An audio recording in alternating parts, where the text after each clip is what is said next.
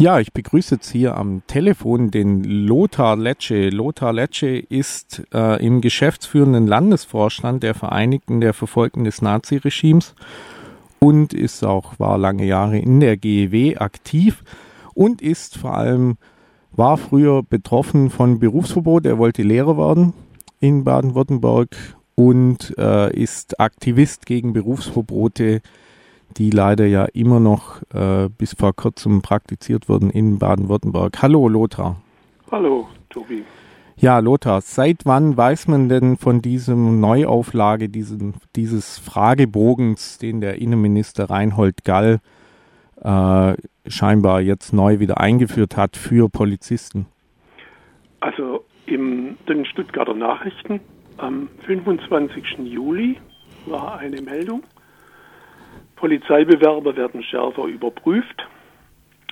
Die kriegen einen Fragebogen zur Verfassungstreue vorgelegt mit einer Liste von Organisationen und müssen dann erklären, dass sie mit diesen Organisationen nichts zu tun haben. Und wenn sie das nicht tun, wird ihre Bewerbung gar nicht angenommen. Dadurch wissen wir das und die Stuttgarter Nachrichten haben dann auch gleich einen Link zu diesem Fragebogen auf Ihre Website gesetzt. Man kann das also nachlesen, was da mitgeteilt und abgefragt wird. Und welche Probleme siehst du jetzt da? Man könnte ja naiv sagen, okay, da war dieser Skandal mit äh, Polizeibeamten im Ku Klux Klan und man möchte ja keine Nazis in der Polizei haben. Welche Probleme siehst du jetzt bei dieser Befragung mit diesem Fragebogen? Also im Grund ist dieser Fragebogen eine aktualisierte Version dessen, was wir damals in der Zeit der Berufsverbote gegen Lehrerinnen und Lehrer und natürlich auch viele andere im öffentlichen Dienst in den 70er und 80er Jahren hatten.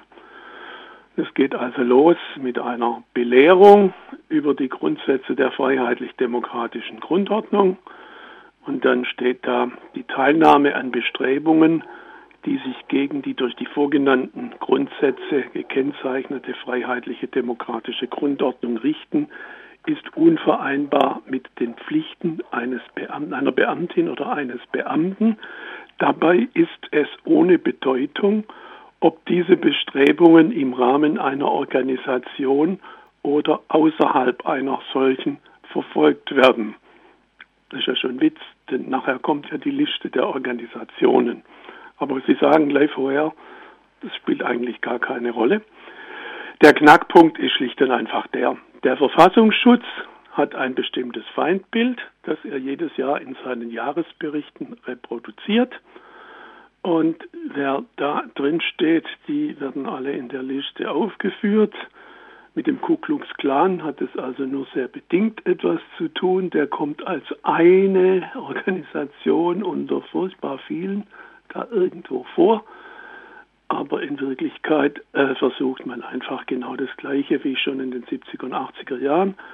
Äh, man setzt äh, antifaschistische linke Gruppen, die dem Verfassungsschutz nicht passen, mit Nazis und ja, Leuten, die Bomben schmeißen gleich, ja, und versucht sie alle in einen Topf zu werfen. Und versucht natürlich damit äh, Menschen einzuschüchtern und Handhaben zu schaffen um so etwas wie Berufsverbote wieder zu verhängen. Also im Grund ist dieser, dieser Fragebogen nichts anderes als eine Neuauflage des alten Schießerlass von 1973. Schießerlass benannt nach dem damaligen Innenminister von Baden-Württemberg, Karl Schieß, also einem Amtsvorgänger vom Herrn Gall. Und der ist uns Berufsverbotsbetroffene natürlich in äußerst übler Erinnerung. Vom Prinzip, äh, da sind ja jetzt auch noch in dieser Liste sind Organisationen aufgeführt. Da habe ich gesehen, da ist auch die Linke aufgeführt. Ja, ja, ähm, also das hat fünf Hauptrubriken. Es geht los, erstens islamistischer Extremismus und Terrorismus, zweitens sicherheitsgefährdende Bestrebungen von Ausländern, also da sind vor allem diverse kurdische Organisationen drin. Drittens Rechtsextremismus. Da kommen dann die ganzen Nazi-Gruppen und unter anderem auch Ku Klux Klan-Gruppierungen. Dann Viertens Linksextremismus. Da haben Sie Ihr gesamtes Spektrum. DKP, SDAJ, MLPD, Rote Hilfe. Und dann heißt es hier offen extremistische Zusammenschlüsse bzw. Teilstrukturen der Partei Die Linke. Und dann nennen sie weiter Sozialistische Alternative SAV, Revolutionärer Sozialistischer Bund für die Internationale, Freie Arbeiterinnen und Arbeiterunion. Und dann heißt es vielsagend M31 Bündnis und sogenannte Antifa-Gruppen, darunter unter anderem zum Beispiel auch die Libertäre Gruppe Karlsruhe, Anarchistisches Netzwerk Südwest, Forum deutschsprachiger Anarchistinnen, Antifaschistische Linke Freiburg sowie der AK Antifa Mannheim. Okay. Aber im Grunde okay. meinte das ganze Antifa-Spektrum. Genau, das ganze Antifa-Spektrum soll anscheinend illegalisiert werden. Scientology unter Punkt 5. So. Ja, dann ganz dick gedruckt, diese Auflistung ist nicht abschließend. So. Und äh, Sie haben, habe ich gesehen, auch die sozialistische Linke als ja. äh, Teil der Linken. Das heißt, Oskar Lafontaine dürfte kein Polizist werden in Baden-Württemberg. Ja, das war ja schon vorher so, dass er das in Bayern nicht durfte. In Bayern haben sie ja diesen ganzen, Entschuldigung, diesen ganzen Scheiß schon immer weitergemacht. In Bayern habe ich mal geschrieben auf unserer Website www.berufsverbote.de kann das frühere Befragungswesen wie in einem Museum studiert werden. Ja? Und dieses Museum wollen Sie jetzt wieder nach Baden-Württemberg importieren. Und also Lothar noch abschließend, äh, es gibt ja auch eine europäische Rechtsprechung. Was sagt die zu diesen Praxen, äh, politische Gesinnung zu verfolgen über Berufsverbote in, in dem Moment, wo es ernst wird, wo wirklich jemand aus dem Dienst entfernt wird, äh, gibt es natürlich inzwischen ein äh, allgemeines Gleichbehandlungsgesetz. Und da wird es schwierig. Also wer da wirklich aus dem Dienst entfernt wird und sich rechtlich dagegen wehrt und irgendwann mal auf äh, europäisches Recht beruft, der wird möglicherweise Recht bekommen.